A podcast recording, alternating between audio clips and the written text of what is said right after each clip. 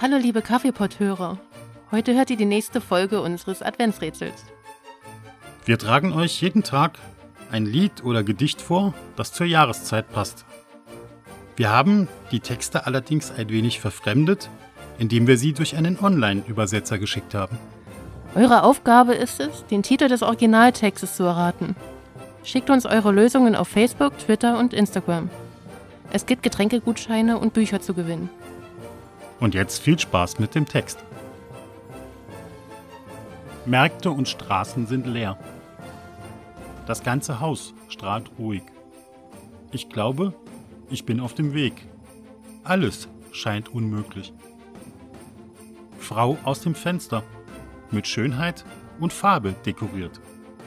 Tausende Kinder wurden gewarnt. Sie sind sehr glücklich.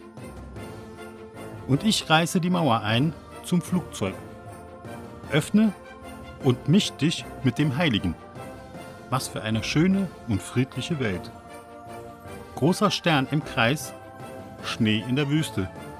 Singe wie ein schönes Lied, angemessene Zeit.